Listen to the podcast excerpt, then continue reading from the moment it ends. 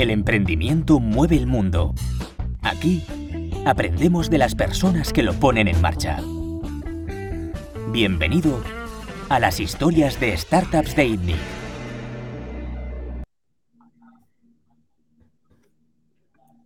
Bueno, bienvenidos a una nueva tertulia de ITNIC.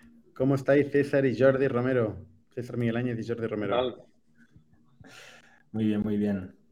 Muy bien. ¿Tú? Yo, genial. Vengo de una discusión profunda sobre el origen de la humanidad, que es un poco lo que hacemos en las startups. no, sí, perdemos la cantidad de tiempo increíble discutiendo cosas como mm, la cultura, cómo explicamos la cultura, cómo centralizamos versus descentralizamos eh, la gestión de las personas, cómo somos ágiles pero al mismo tiempo orientados hacia una misma dirección. Ese son el tipo de debates que yo creo que al final acabamos, llegando a la esencia de, del, ser humano eh, y, del, y del ser social y de la organización. Porque claro, cuando empiezas a sumar gente y sensibilidades distintas y opiniones distintas, ¿no? empiezas a, discutir sobre cuál es el modelo de sociedad que quieres. Acaba siendo una sociedad, la empresa, ¿sabes? Y claro, son cosas que uno cuando empieza a ir programar como un loco, haciendo features y sin saber muy bien por qué, no se plantea, pero de golpe todo tienes que planteártelo, todo, todo. Y en Factorial estamos un poco, yo creo, en esta fase, ¿eh? discutiendo... has empezado diciendo que, que, vienes de perder el tiempo haciendo esto. ¿Crees que es perder el tiempo o crees que tiene valor? A ver, el 99% es perder el tiempo. Porque, porque además, porque además tenemos una cierta naturaleza de buscar consenso. ¿sabes? Sería muy fácil decir, oye, eh, mira, es, es lo que hay, es así, pum, ¿sabes? Pero claro, entonces también estarías mandando un mensaje de una tiranía que tampoco es el valor que quieres seguramente, ¿no? Entonces, cuando entras en, en, establecer dinámicas de consenso con este tipo de cosas, claro, es evidente que va a ser muy difícil avanzar. Por eso digo que el 99% es perder el tiempo, ¿sabes? Yo, creo que el problema es que cuando una empresa nace, nuevamente, sobre todo entre los fundadores, pero también los primeros 5 o 10 empleados, eh, hay una cultura implícita em, que resuelve todo esto de manera muy ágil. Si, son los cofundadores correctos y los primeros em, empleados correctos. Cuando pasan ciertos números, eh, tienes que explicitarlo todo. Y explicitarlo todo es súper difícil. Porque cuando lo explicitas, tienes que evaluar mucho más que cuando es implícito, que no hay tanto matiz. Cuando explicitas hay mucho más matiz. La palabra que usas tiene una importancia brutal, ¿no? Hoy, de hecho, nos medio reíamos en esta reunión que estamos haciendo ahora de, un... Bernat y yo, con, el resto del equipo ejecutivo, hace unos meses eh, tuvimos una sesión como de brainstorming, donde en una pizarra estas de papel hicimos como unos números de estos de servilleta de papel, de pues la empresa estará aquí en tres años y esto es lo que tiene que pasar y tal lo hicimos como ejercicio intelectual de más o menos medir el tamaño de las inversiones que queremos hacer en distintas partes del producto eh, para, proporcionalizar eh, los equipos que hacemos. ¿no?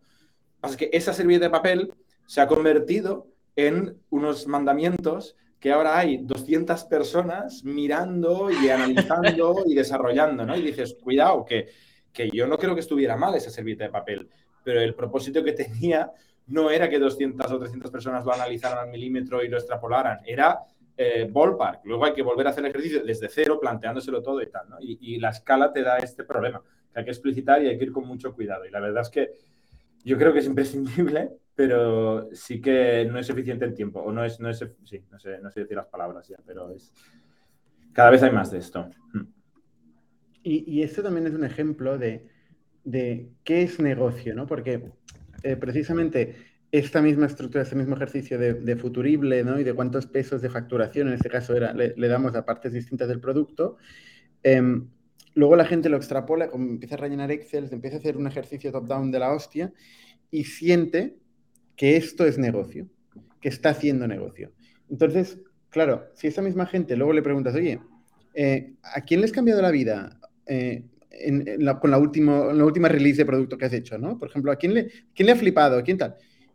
Igual esta misma gente que siente que está haciendo negocio dice, hostia, ni puta idea, no, no tengo tiempo de bajar al barro, de hablar con el cliente. Claro, si no, si no sabes responder esto, para mí es mucho más negocio esto que un ejercicio académico de Excel, ¿sabes? Eh, y es, que es peligroso porque al final acabas entrando en estas cosas que son, que son abstracciones encima de la realidad, ¿no? Y es muy fácil despegarse del problema del cliente del, eh, en el mundo real. Em, y, hostia, cuanta más gente tienes también se acrecenta este problema, ¿no? Porque el busy work cada vez pasa más eh, y es más difícil al final entender qué, qué, está pasando, ¿no? ¿Qué, qué estamos haciendo? Em, pero bueno, supongo que estas sesiones que hacéis vienen, vienen bien para esto, ¿no? Porque David se está haciendo eh, offsite esta semana. Sí. Eh, sí, esta semana ha sido una sesión de offsite de producto en Factor, que ha venido pues todo el equipo, los líderes de ingeniería, los managers de ingeniería y, y, la, organización de producto. Y un poco, pues, eh, cada uno en su dominio se, se, han planteado, pues, mm, por qué hacen lo que hacen, ¿no? Y, y, qué es lo que esperan, ¿no? Le llaman eh, big bets, ¿no? Las grandes apuestas que hacen. Seguramente apuesta, no sé si es el mejor nombre, pero bueno, las grandes apuestas que hacen sobre el futuro en cada uno de los dominios. Eh, y luego, pues esto va a definir un poco las iniciativas concretas, ¿no? En las que, en las que irán trabajando. Tendríamos que llamarlo Big Commitments, ¿no? Más que Exacto. Exacto. Sí, sí. Pero bueno, hoy vamos a hablar de, Vamos a hablar de, noticias y temas que tenemos una lista muy larga. No, iba a decir, lo último que iba a decir es que era un poco eh, formato pitch to investors, ¿eh? O sea, era, era en plan... ¿Ah, sí? La gente presentaba, sí, la gente presentaba como su startup, ¿no? Y, bueno, y había gente que decía cosas, ¿no? Como yo. De hecho, nos habían puesto una, nos habían puesto una mesa para que estuviéramos ahí eh, Pau, Bernat y yo y, no sé quién más, y al final me he negado a que pareciera esto el, el factor. Yo me he ido a otra mesa. Bueno, ibas a hablar de noticias, Jordi. Venga, dispara. ¿Qué bueno, que tenemos muchos temas y, nos quedamos sin tiempo, ¿no? Mira, en el, en el chat ya nos están preguntando que hablemos de un tema que seguramente no sabemos mucho, pero parece que es el tema del día, ¿no? Que es la multa de Globo, 79 eh, millones de euros por vulnerar trabajo de hecho trabajadores eh, y tienen que regularizar eh, a casi 10.000 empleados, si no lo he leído mal. Y bueno, ¿no? La, el debate de, oye, ¿puede Globo asumir esto? O sea, es una, es una estacada mortal, puede discutirlo eh, o, qué va a pasar, ¿no? O sea, 80 millones en general a una empresa no le sobran. O sea, que tiene un impacto muy grande una compañía, 80 millones. Estamos, para recordar a la gente, Globo tiene una un valor de mercado ahora mismo de unos 800 millones de euros ¿no? en, el momento en el que se cerró la adquisición. O sea, un 10% de su valor se va en una multa que ha llegado hoy, si, si esto se confirma, ¿eh? que yo estoy citando una noticia, no, no conozco el, la situación concreta. Sí, imagínate, imagínate que eh, pues esto cierra, efectivamente cierra Globo, ¿no? Eh, ostras, sería, sería un golpe, o sea, sería para plantearnos, ¿no? O sea, un, país que realmente ha conseguido hacer pocas empresas en el sector tech, ¿no? Que, tengan impacto y cómo nos las cargamos. Está claro mm. que, está, que está proponiendo un modelo de trabajo distinto, está claro, todo esto está, eh, está claro que seguramente genera controversia, ¿no? Pero cómo, cómo afrontamos eh, el cambio, cómo afrontamos la innovación, eh, si es con, miedo y con sanción versus con una mesa de diálogo y de cambiar y transformar una voluntad de adaptar eh, lo, que, lo que trae la tecnología a las reglas medievales que, laborales que tenemos en este país, pues bueno, mm, esa es la reacción que va a acabar adoptando España y, así seremos conocidos. Sí, a ver, o sea, tenemos, hay reglas, hay reglas por una buena razón, ¿no? O sea, tenemos que cumplir las leyes. Pasa es que cuando las leyes quizá no reflejan la realidad de una sociedad que ha cambiado y de una economía que es la que es, eh, tenemos que tener una conversación. No podemos hacer eso español de esto es así porque aquí mandan mis mm, pelotas y, te jodo la empresa, ¿no? Y jodo pues, los ahorros de un montón de gente, el trabajo de miles de personas. O está claro que así no podemos ir. Que, que si luego está haciendo algo mal, tienen que encontrar una manera de solucionarlo o de replantearse si lo están haciendo mal. César, perdona que te he pisado. Sí, no, iba a decir que, a ver, tampoco creo que, esto signifique el fin de Globo, eh, principalmente por la adquisición que, hicieron con Delivery Hero hace, hace unos meses. Yo entiendo que Delivery Hero tiene eh, capacidad para asumir esta, esta multa y más. Y no sé si es la primera vez que se encuentran algo así tampoco. Em, pero, hostias, eh, realmente dice mucho de, de, cómo se afrontan este, este tipo de cambios Em, y no es más que, un reflejo de, bueno, lo que habéis dicho, un reflejo de, de la realidad laboral de este país, eh, de la realidad de las leyes laborales de este país, que llevan siendo eh, infumables, voy a decir, desde hace un montón de tiempo, eh, como bien vimos en, Factorial durante, durante mucho tiempo yo y, lo, seguís viendo vosotros. Sí, pero una cosa que vemos en, en Factorial, y eso es la realidad curiosa que, que, tenemos nosotros, es que el, el sector laboral, o sea, el ámbito laboral en España versus otros mercados, y ahora que estamos en nueve mercados, em, tiene tal complejidad y tal riesgo que genera un overhead a las empresas españolas, un gasto extra, una inversión extra en gestión, en asesoramiento, en burocracia, que en otros países no, no está. Em, con lo cual, de entrada, es, es partir de un, de, un, de un, punto de partida muy diferente. ¿no? A veces hablamos del modelo nórdico, que, son, es precisamente conocido por tener un muy buen modelo de bienestar y, social y tal, pero luego en el, Ready for Business o el Readiness for Business, ¿no? que es un ratio que, mide varios factores, entre ellos la, la, complejidad laboral, es un modelo que permite, o sea, da mucha flexibilidad y mucha agilidad, ¿no? Y los modelos anglosajones, eh, pues también, ¿no?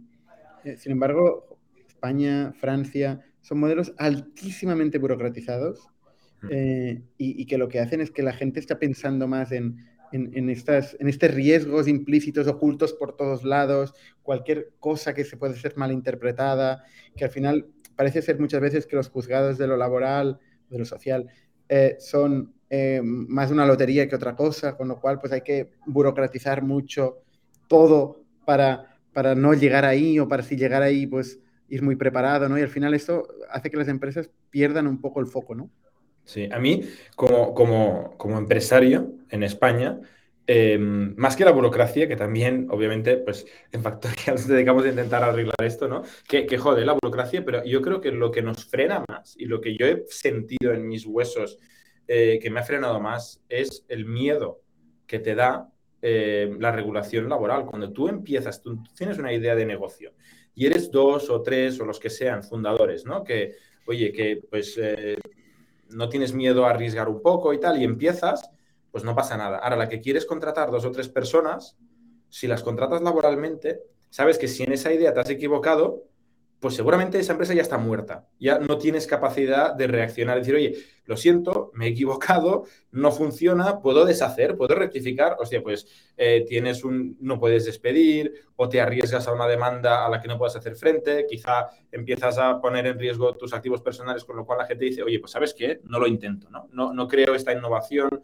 no creo este progreso eh, tecnológico, social, económico que estaba intentando crear por el miedo a las consecuencias que tiene una regulación muy rígida. Em, y que seguramente tiene, yo me imagino que el, jurista, la persona que crea las leyes que nos rigen en España, estaba imaginándose pues las fábricas, eh, la industria, grandísimas empresas con grandísimos beneficios y un poder social demasiado grande y un trabajador eh, pues con un salario muy bajo, con, con una vulnerabilidad muy alta y, se hicieron para optimizar en ese sentido, ¿no? Pero luego la intentas usar la misma ley para innovar y crear tecnología, eh, conocimiento, economía, etcétera, y te aplica la misma ley. Y, yo creo que no es compatible. O sea, es, casi un milagro conseguir arrancar una compañía eh, startup con, con, esta regulación.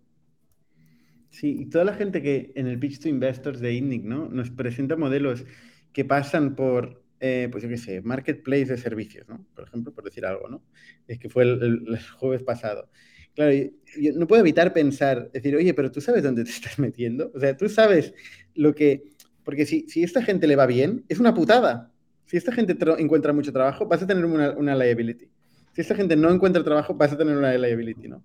O sea, intentar intermediar relaciones eh, más fluidas de laborales, de, horas, de una, serie de horas, de una serie, de, por ejemplo, trabajo remoto, ¿no? Que te permite trabajar desde sedes distintas, con material de la empresa o sin material de la empresa. Al final, estos son los parámetros que definen la laboralidad.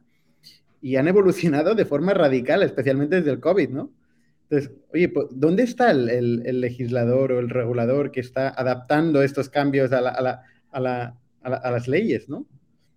De hecho, has, tocado un tema Has tocado un tema interesante, eh, que es el tema del trabajo en remoto, ¿no? Y las empresas como eh, remote.com, Deal, eh, etcétera, etcétera, y, los formatos de contratación laboral que proponen, ¿no? Porque tú una empresa como, como Remote, si contratas sus servicios desde, ponle, Estados Unidos, y contratas a una persona en España, em, ellos tienen como varios formatos, si no me equivoco, ¿no? Eh, eh, te pueden contratar como autónomo. Todos ilegales. Exacto.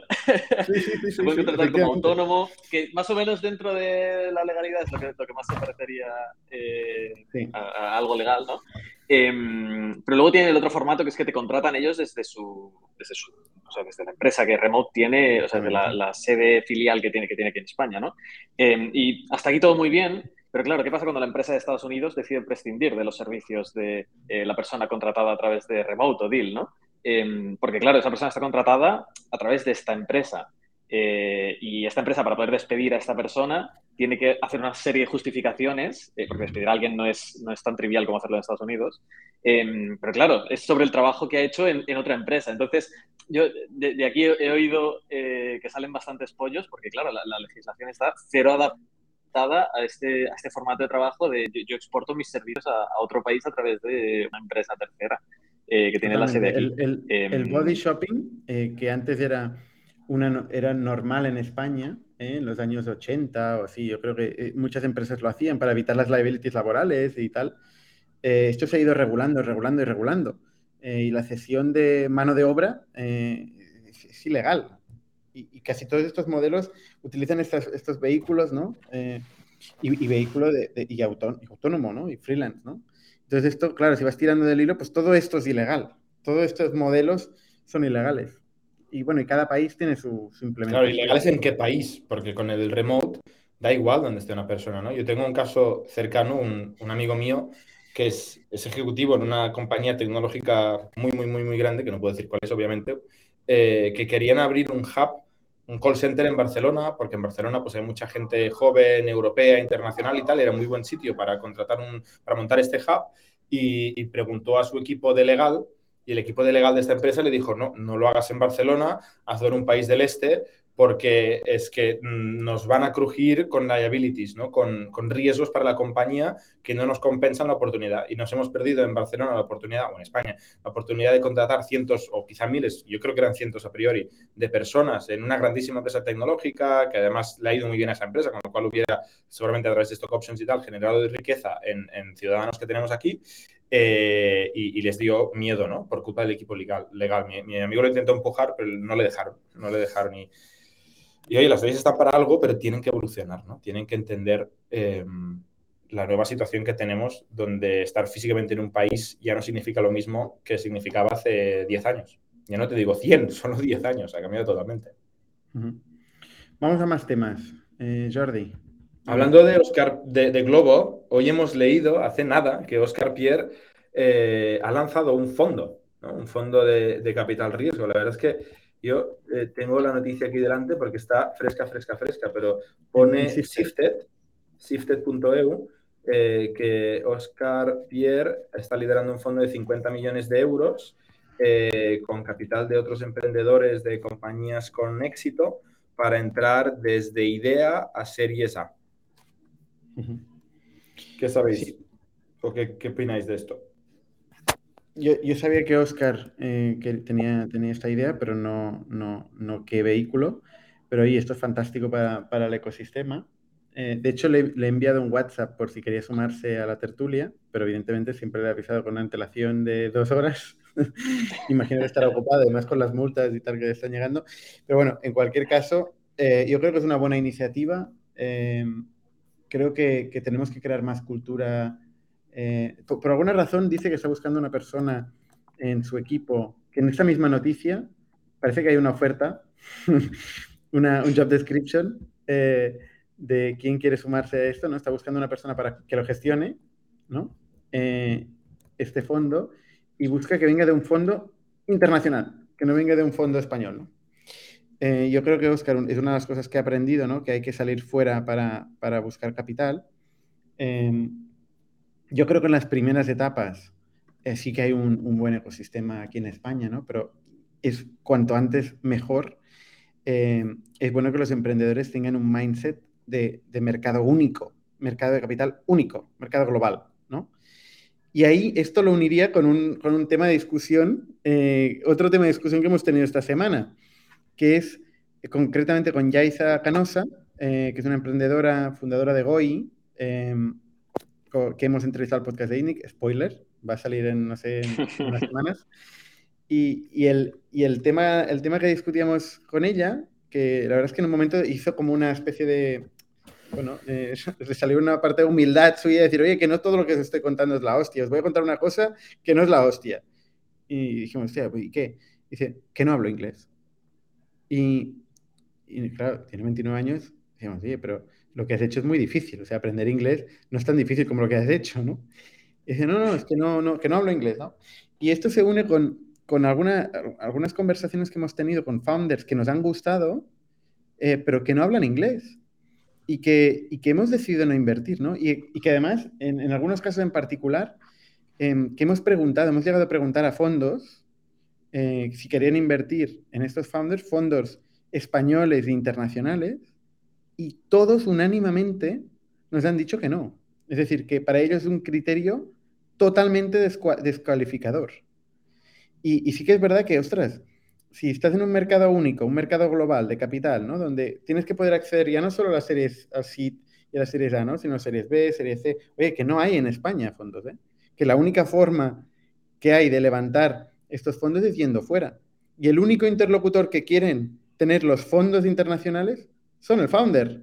O sea, realmente es un problema mucho más gordo y mucho menos escalable, menos resoluble de lo que uno podría pensar. Y por eso al final se acaba volviendo un criterio de descualificación del principio de todos los emprendedores. No sé cómo lo veis vosotros, el tema del inglés. Hay que hablar inglés. es bastante simple. Hay, hay, hay, dos cosas. Es que ¿no? tampoco hay mucho más que decir. A, aprender inglés hoy en día eh, hay un montón de aplicaciones para hacerlo. Hay un montón de contenido eh, de texto, audiovisual, eh, y es un tema de, de consumirlo y de, y de, practicarlo. Y ya está. Y si hace falta irse un y, y es un fuera... tema de y es un tema de voluntad, ¿eh? de, de, mucha fuerza de voluntad. Ah, no, ¿eh? Porque ver, aprender una lengua es como decir, oye, está resuelto el tema de, de ponerse cachas, eh, está resuelto, hay que ir al gimnasio y ya está, ¿no? Pero joder, a, a, la práctica es difícil, ¿no? Hay que ir, sí, sí, hay que ir. Pues es lo mismo. ¿Tú vas o no? Pero bueno, al final, es, es que. eh, bueno, te contesto la semana que viene. no, llevo un par de semanas sin ir, pero. no, no, pero. Joder, o sea, yo creo que los, los beneficios de, de, hablar inglés, pero ya, ya solo de, de, poder consumir cierta información que es que no, no está disponible en español. Es que es así de simple.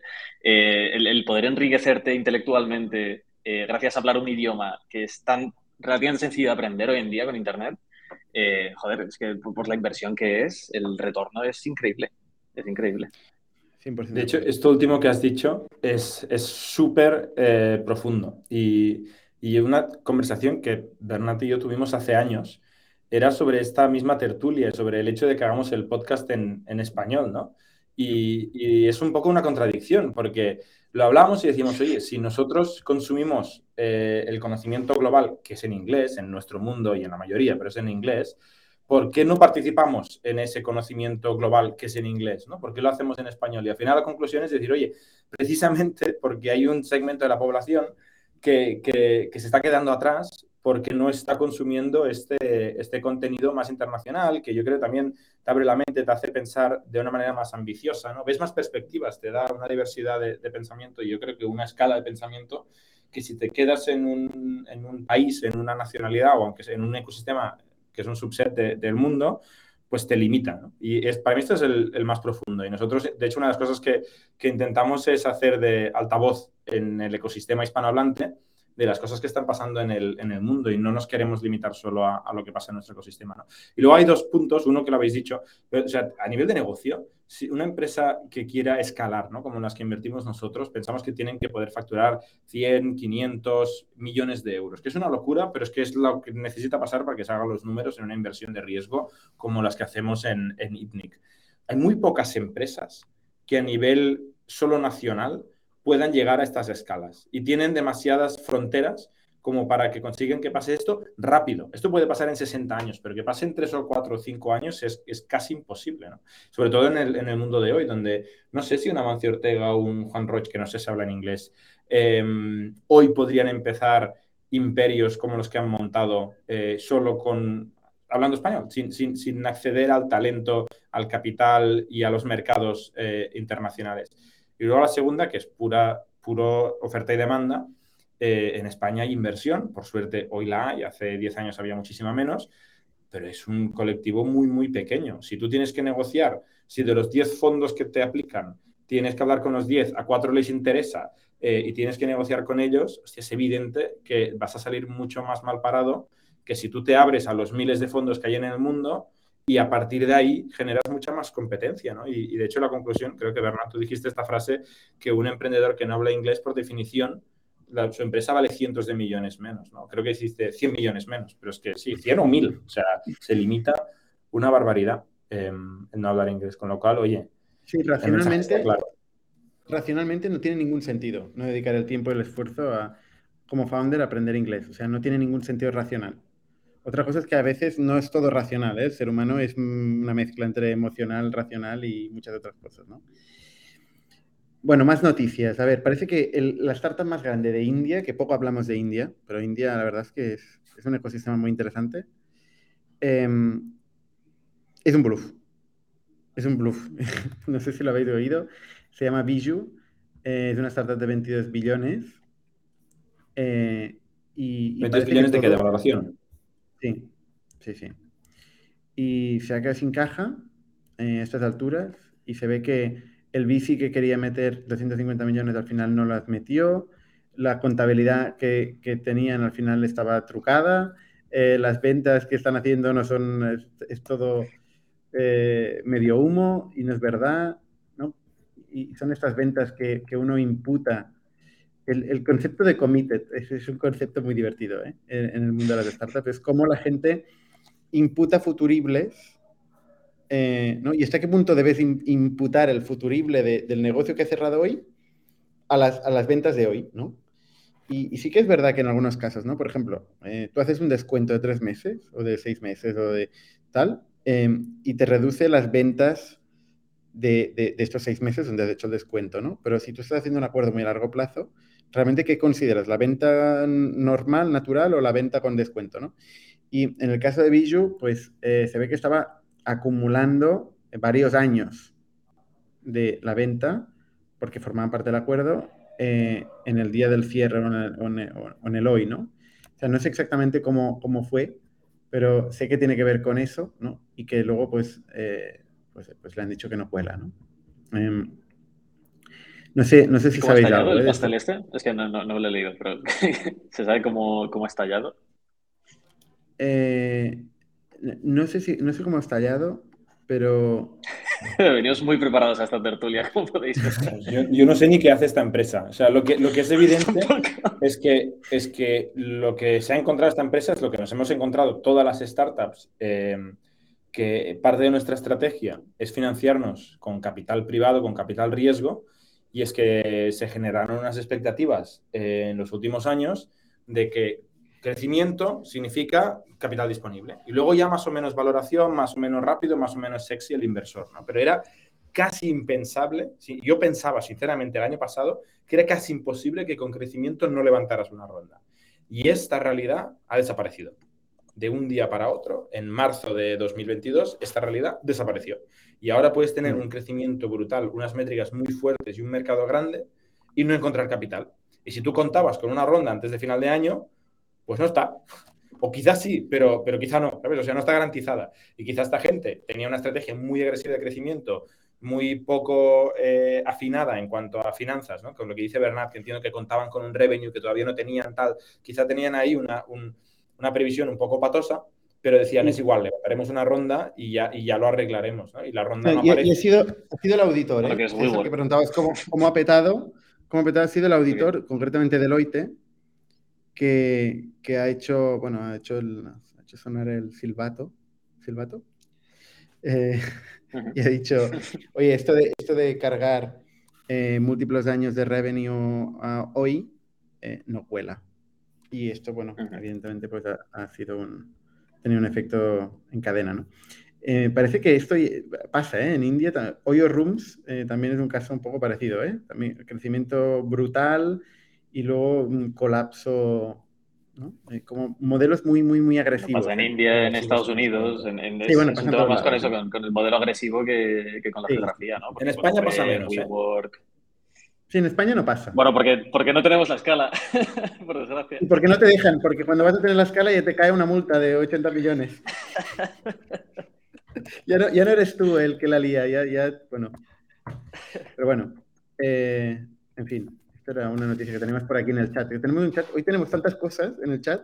Jordi, tenías, muchas, tenías cosas a comentar. A ver, yo quería rajar. Exacto, quería rajar de, de un tema eh, que antes eh, os contaba que tengo un tuit en borrador desde hace dos semanas, pero que no, he acabado de encontrar las palabras y, lo voy a verbalizar aquí. Christoph Jans, eh, que es un inversor en Factorial y es muy conocido nuestro, tuitea ayer que dice, después de dos décadas de, de llevar a la gente a comer y a cenar para vender software enterprise chungo, y después de otra década de la gente de 37 Signals y de Basecamp con su bullshit, dice Christoph, debería ser claro para todo el mundo que las mejores empresas de software son fantásticas en PLG, que es Product-Led Growth, y en ventas. Entonces, su argumento es que ni tanto ni tampoco, ¿no? Que, ni el software se vende solo, que entiendo que es su crítica de, 37 Signals o Basecamp, que es decir, todo un, tú haces un producto muy chulo y no tienes que hacer nada de esto que hacen las empresas y se va a vender solo y es fantástico, ni eh, empujes con un embudo como si estuvieras haciendo foie gras, una mierda de producto y vendas, vendas, vendas con un producto que es una castaña, ¿no? Que hay que hacer las dos cosas. Que dices, bueno, gracias. Eh, sí, hay que hacer las dos cosas, es cierto. En las startups y en las empresas y en la vida en general, sí, hay que hacer muchas cosas, no, no es solo darle una tecla. Mi, mi crítica es... Eh, que los VC son la hostia, tío. Hay que, hacer, hay que hacer todo, un poco. no, el, el, VC, para mí, el, el, el, sumum del VC es cuando decían, hay que crecer y hay que ahorrar dinero. Dices, vale, ¿qué más? Gracias. ¿Más consejos útiles? Em, no, mi crítica es el concepto PLG. Mi, concepto, mi crítica es el concepto PLG, que es Product-Led Growth, que se puso de moda hace relativamente pocos años y todo el mundo habla PLG, nosotros somos una startup PLG, es que hay que hacer PLG. Y mi opinión es que nadie que habla de PLG tiene ni puña idea, idea de qué significa PLG, de qué es PLG.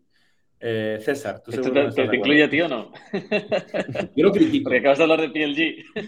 Sí, pero lo critico. Eh, Yo no tengo ni puta idea de lo que es. A ver, es que esto pasa mucho, ¿eh? Mucha gente habla de PLG y, realmente no... O sea, para unos significa una cosa, para otros significa otra. Muchas, muchas veces he puesto el ejemplo de Typeform, ¿no? Con el... A ver, PLG es... Eh, el producto tiene unos... Eh, no sé, growth, bucles de crecimiento, unos growth loops, eh, embebidos en, la, en, en, lo que es la propia interacción con el producto, una espiral de crecimiento, suena muy raro, em, como que es parte del propio producto. ¿no? Siempre se ha utilizado el, el ejemplo de Typeform, eh, porque en cada formulario que tú creabas, pues te ponían el, eh, el, botoncito que está Powered by Typeform, que te llevaba a la página, y esto fue una, una fuente de crecimiento muy grande para ellos. A ver, es que al, final Christoph tiene razón. Es, la putada, porque no ha dicho nada tampoco. Todo es importante, ¿no? Em, pero yo sí que creo que tiene que ver bastante con, con el momento de la empresa, ¿no?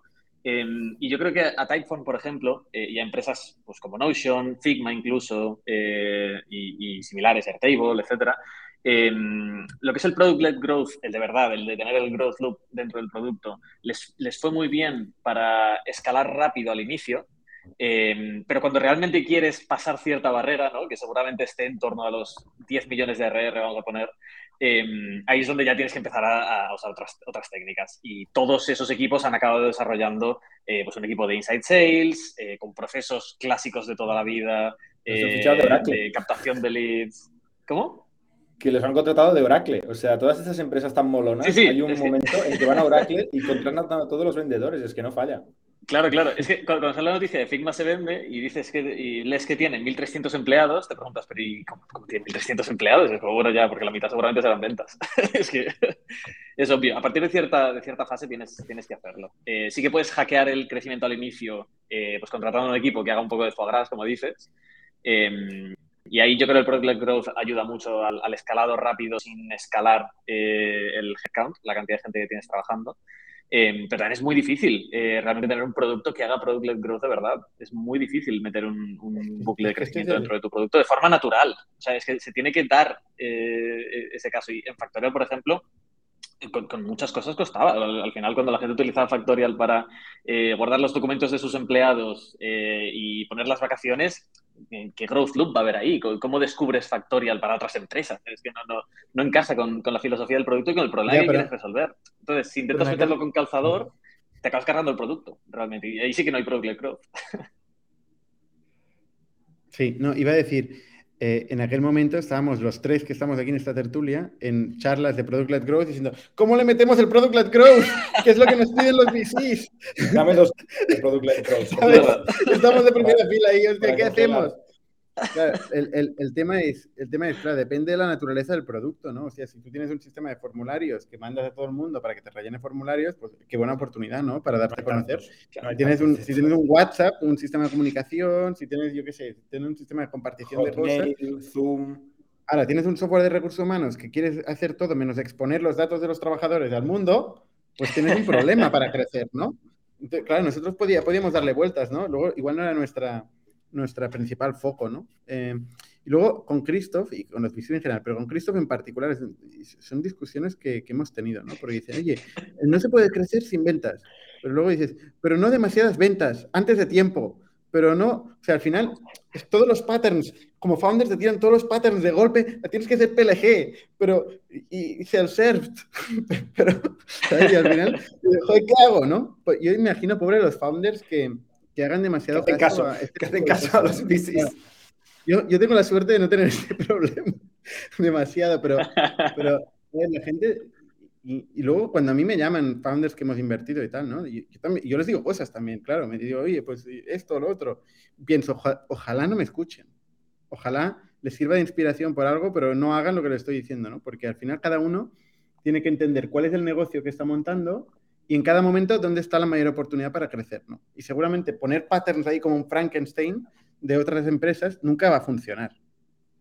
Y, seguramente si tú quieres tener Esto, control... de hecho, es, curioso porque, eh, perdón, porque Paul Graham eh, ha sacado un eh, post en, su, blog donde habla precisamente de eso y yo creo que era un poco un anuncio de, de Y Combinator muy a saco. Eh, no, sé cómo estará yendo eh, el application para, para, el siguiente el siguiente batch que van a hacer, eh, pero se leía como, como un anuncio de Y Combinator y donde hablaba de que precisamente el valor de Y Combinator es que todos los partners ven un montón de empresas y por lo tanto pueden entender los patrones y esto para un founder es más complicado porque está más enfocado en la verticalidad, que es totalmente lo contrario que, que acabas de mencionar. Si hubiera una receta, un algoritmo para hacer empresas que crecen y cambian el mundo, eh, ya lo sabríamos, ¿no? yo creo que no somos tan tontos. Si hubiera un algoritmo, una receta, la hubiéramos descubierto. No la hay, no la hay. Hay que hacer algo que nadie está haciendo y que no se sabe, ¿no? Yo lo que sí que os diría y les diría a los founders em, es que si quieren controlar con sus manos su crecimiento, más vale que aprendan a montar un equipo de ventas. Porque lo único que escala de una forma más o menos previsible y que está más o menos estudiado es el crecimiento de una organización de ventas. Que empieza por dos personas, no por una, ¿eh? por dos personas y que acaba siendo las que tú quieras. Y, yo les recomendaría a la gente que aprenda a vender. A vender con equipos. Esto es B2B, ¿eh? B2B, B2B, que es lo que yo sé. Yo B2C me cuesta mucho de, de, opinar. Eh, mira, otra noticia que me ha llegado. Eh, es esto. lo estoy poniendo en el chat de, de YouTube. Em, es que me hace mucha gracia. Porque es. Eh, no sé qué tengo que hacer yo ahora. ¿Dónde, ¿Dónde, hay que ir? No, mira, te lo explico, yo te lo explico. Una empresa china nombra a, un, a una IA como nuevo CEO. Romero, puedes hacer las maletas. ¿Dónde hay que firmar? ¿Dónde hay que firmar? Y esa IA por detrás tiene a, un, bueno, un chino es chino, ¿no? Empresa has dicho, tiene a una persona por detrás diciéndole qué tiene que decir, o va sola realmente. No lo sabemos. Esto no lo sabemos. Hemos dejado la noticia aquí para quien quiera profundizar. Bueno, ¿tenemos algo más o pasamos a las preguntas, Jordi? Eh, a ver, déjame. Es que realmente tenemos un WhatsApp de, de la tertulia y hoy está inundado de, millones de temas. Eh, pero, pero bueno. No, no. Vamos a, vamos a por preguntas, que tenemos muchas. Venga, vamos a las preguntas. A ver, por orden, ¿no?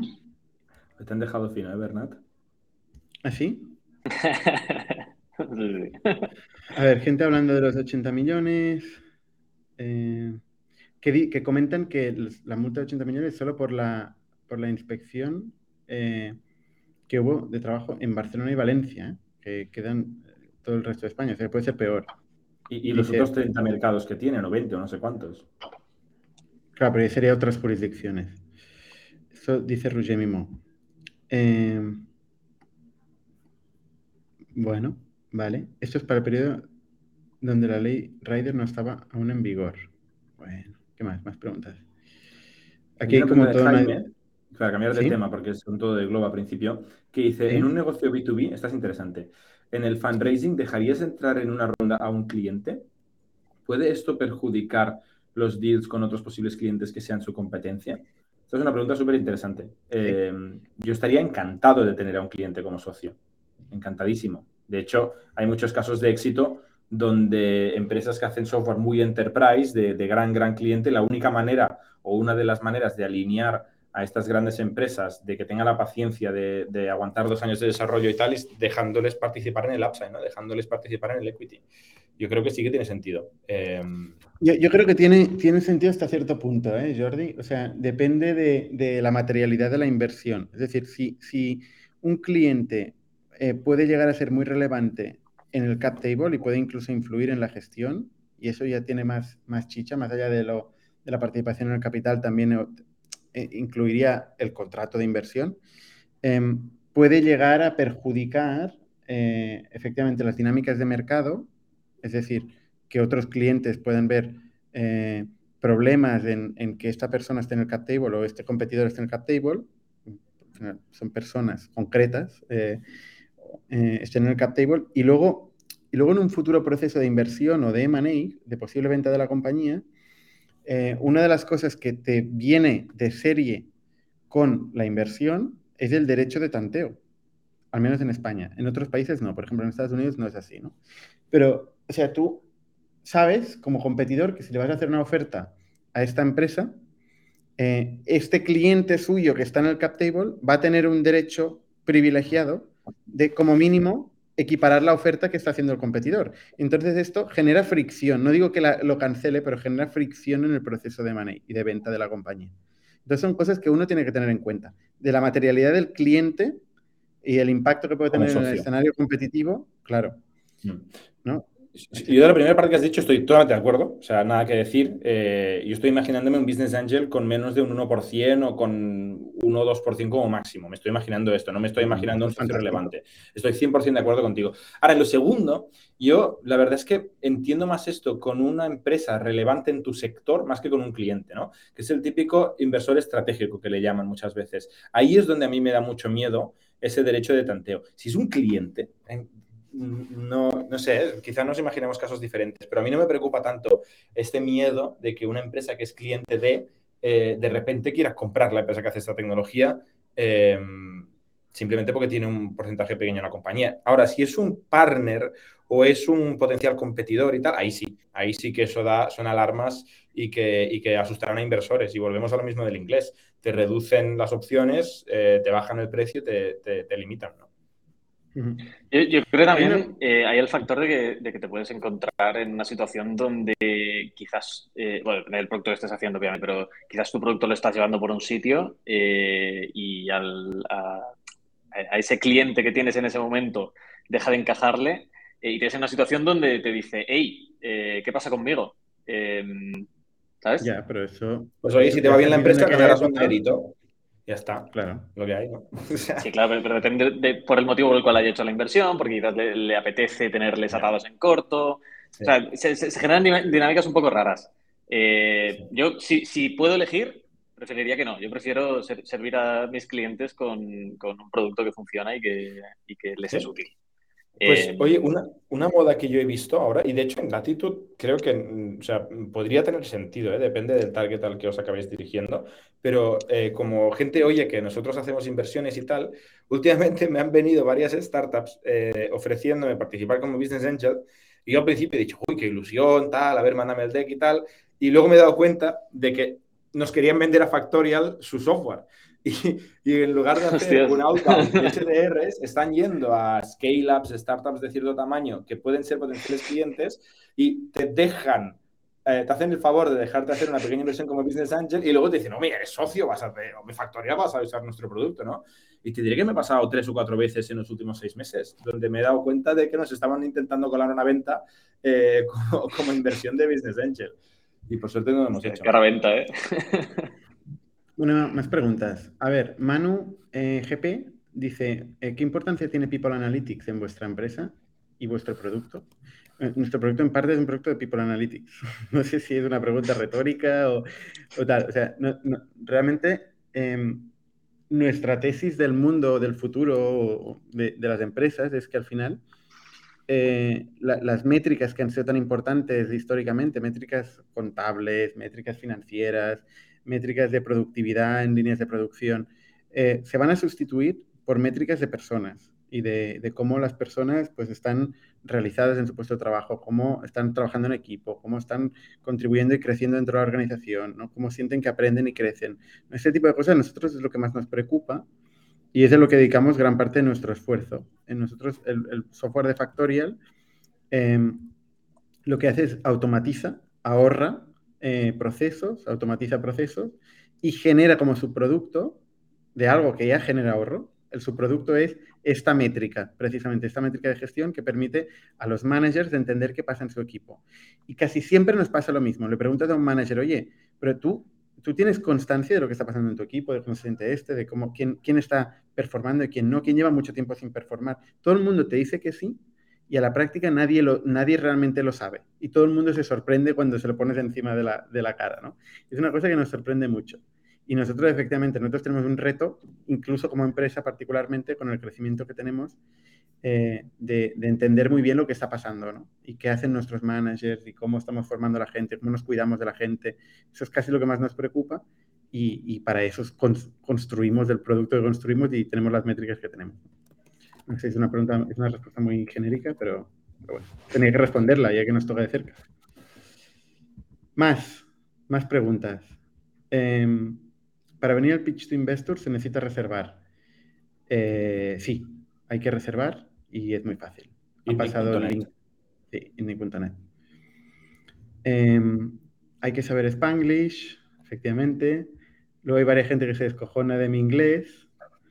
Y te llaman Bernal que me encanta. Bernal. Faltaría alguien de respeto. y no, poner bien ni el nombre, es decir, hombre, al menos eso, ¿no? Poco de dignidad. Eh, ¿Qué más? ¿Cómo, cómo debo preparar eh, la presentación de un proyecto en fase idea a un Business Angel? ¿Qué debe incluir y qué me aconsejáis? Eh, la presentación, la verdad es que yo cada día estoy más aburrido de las presentaciones, ¿no? De hecho, en el, en el Pitch to Investors de INIC no las permitimos, ¿eh? Las presentaciones lo que hacemos los PowerPoints, quieres decir. Los PowerPoints, sí. Lo que intentamos es destilar cuál es el valor que queremos añadir al mundo, por qué no lo he hecho otro, por qué ahora es el momento y por qué es el equipo que va a ganar.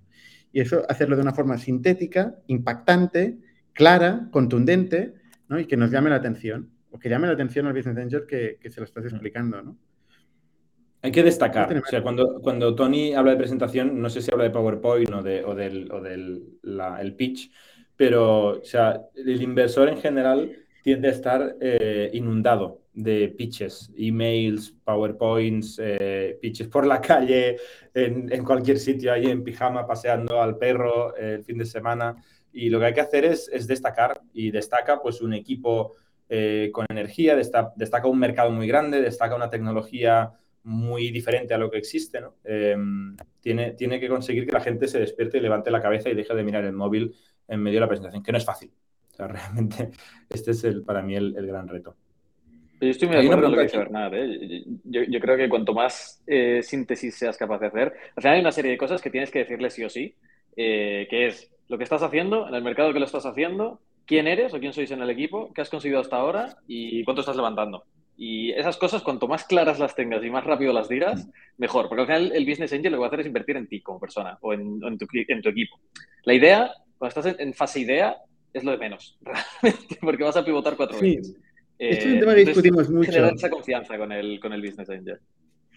Lo que pasa es que la, tu idea es nuestra forma de entrar en contacto contigo. Es decir, la idea que nos estás comunicando es lo, que nosotros, lo más tangible de ti para nosotros. Por eso está muy atada tu idea a ti, ¿eh? ¿Sabes? Sí, un, challenge que haces tú muchas veces, Bernat, dices, porque a veces hablamos, ¿no? Decimos, nos ha gustado mucho este emprendedor, pero la idea es una mierda. Esta conversación la tenemos cada jueves. Y muchas veces tú dices, oye, ¿y por qué elige esta idea este emprendedor? ¿no? O sea, la idea es una de las cosas que sabemos del emprendedor o la emprendedora. Entonces, tiene algo que decir de ti si eliges una idea que nosotros, a nuestro humilde criterio, creemos que no es, que no es válida. No, no decimos es una mierda, ¿eh? esto lo ha dicho ahora yo. Depende de las cervezas. Depende de las cervezas. Bueno, ¿qué más? Hay una pregunta de Nacho que quería leer yo. Eh, que dice, una pregunta, considerando el riesgo que conlleva trabajar en una startup frente a una compañía más establecida, ¿qué recomendaríais para elegir startup para trabajar desde el lado del empleado? Gracias.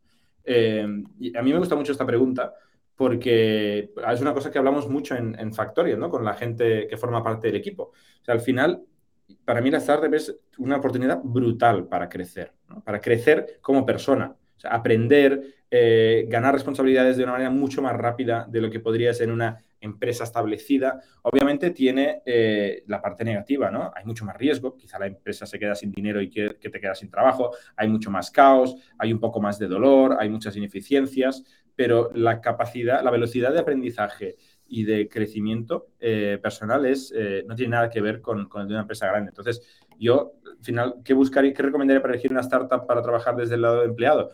Oye, pues entender ese crecimiento, ¿no? Ver que un hay un tren o un cohete que va en una dirección y a ti te, gusta esa dirección, quieres ir ahí y quieres eh, sufrir ese crecimiento y beneficiarte de ese, crecimiento. Pues claro, y es importante saber que esto es para todo el mundo y que no pasa nada, ¿eh? Que hay gente que, esto le agobia, gente que, no quiere formar parte de algo así, que no, que no quiere que el trabajo se convierta en su vida, por así decirlo, que tampoco tiene por qué ser así en una startup, pero eh, está mucho más cerca de eso que en una empresa tradicional, diría yo, una empresa de no alto crecimiento.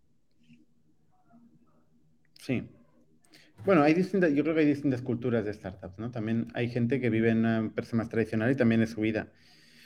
Eh,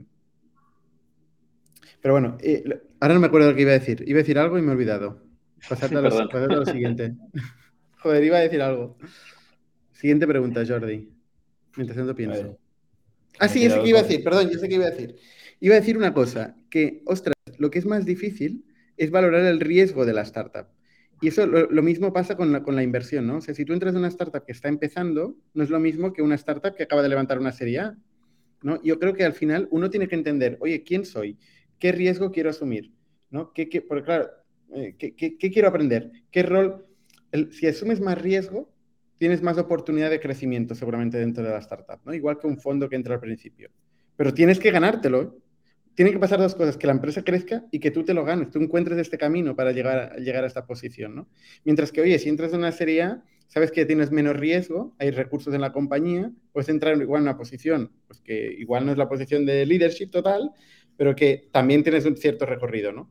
Yo creo que uno tiene que plantearse en qué startup ir a trabajar, porque yo tengo muchos amigos y, primos y, de todo, ¿no? Que me, preguntan constantemente, oye, ¿qué, ¿dónde voy a trabajar, no? yo digo, es que, ¿qué pregunta más difícil me haces? ¿no? Porque efectivamente, eh, tienes que tomar una decisión y tienes que tomártelo muy en serio. Tienes que valorar esta empresa. Yo te diría, oye, ve a esta empresa y por favor que te hagan una demo del producto, que te expliquen quién es el mercado, ¿sabes? O sea, que pregunta, pregunta y pregunta. Y luego toma una decisión que te va a ocupar como mínimo tres años de tu vida, como mínimo, para tener una experiencia completa. Con lo cual, eh, primero conócete y luego toma la decisión con información. Eso diría yo. Perdón, Jordi, ibas a decir algo. Eh, ahora soy yo que me he olvidado, pero seguimos con las preguntas. Fran nos pregunta la ARR de Factorial. Eh, es casi cuatro veces el que era hace 12 meses. Eso es lo que te puedo decir. ¿Y qué año tenemos planteado tener evita positivo? Esta es una pregunta que da para una tertulia entera, de hecho, ¿eh? Pero voy a intentar resumir muy corto. O sea, en el momento en el que nosotros bajemos un poco el crecimiento, nos convertimos en una empresa rentable pero estamos creciendo tan rápido que invertimos mucho en este crecimiento. O sea, como resumen y a grandes números, si creciéramos 100% año a año, si dobláramos, eh, seríamos break-even. Si creciéramos menos del 100%, generaríamos beneficios. Como estamos creciendo más del 200%, casi el 300%, eh, tenemos evita negativo. Bueno, oye, la última pregunta, que no es una pregunta, que es una afirmación que nos hace Alex Idarraga. Dice, esto son niños de la, de la burguesía catalana. Me hace gracia esta, pregunta porque, bueno, de, burguesía nada, nada. Eh, yo soy de Madrid, ¿eh? César es de Madrid, de un, de un, ¿cómo se llama el pueblo tuyo de Madrid? Villaviciosa de Odón. Villaviciosa de Odón. Mítico. Aguante. Eh, y, y tampoco te diría Saludos para todos los que nos escuchan de Villaviciosa. todos los dos. ¿Dos? Seguro que... Bueno, mi madre... Seguro que no hay ni dos. Y, que no, y que no, que nosotros llevamos mucho tiempo aquí en la picando piedra y en la nada, ¿eh? O sea, que nadie se piense que, esto viene de, no sé, venimos de, tener garantizado nada, ¿eh? ¿eh? Ya está. Yo iba, iba a hacer este comentario. No sé si queréis añadir algo, Jordi, César. Después de este Nos vemos en el pitch. Nos vemos en el pitch en cero minutos. Es verdad. Pues nada, hasta la semana que viene. Chao a todos. Un ecosistema de startups tech de Barcelona, creadores de Camalún, Kipu y Factorial, entre otras. Ofrecemos más de 5.000 metros cuadrados de coworking a startups y organizamos eventos diarios para discutir negocio y tecnología hasta la saciedad. Desde ITNIC Fund invertimos en equipos con capacidad de construir grandes productos y negocios. ¡Te esperamos!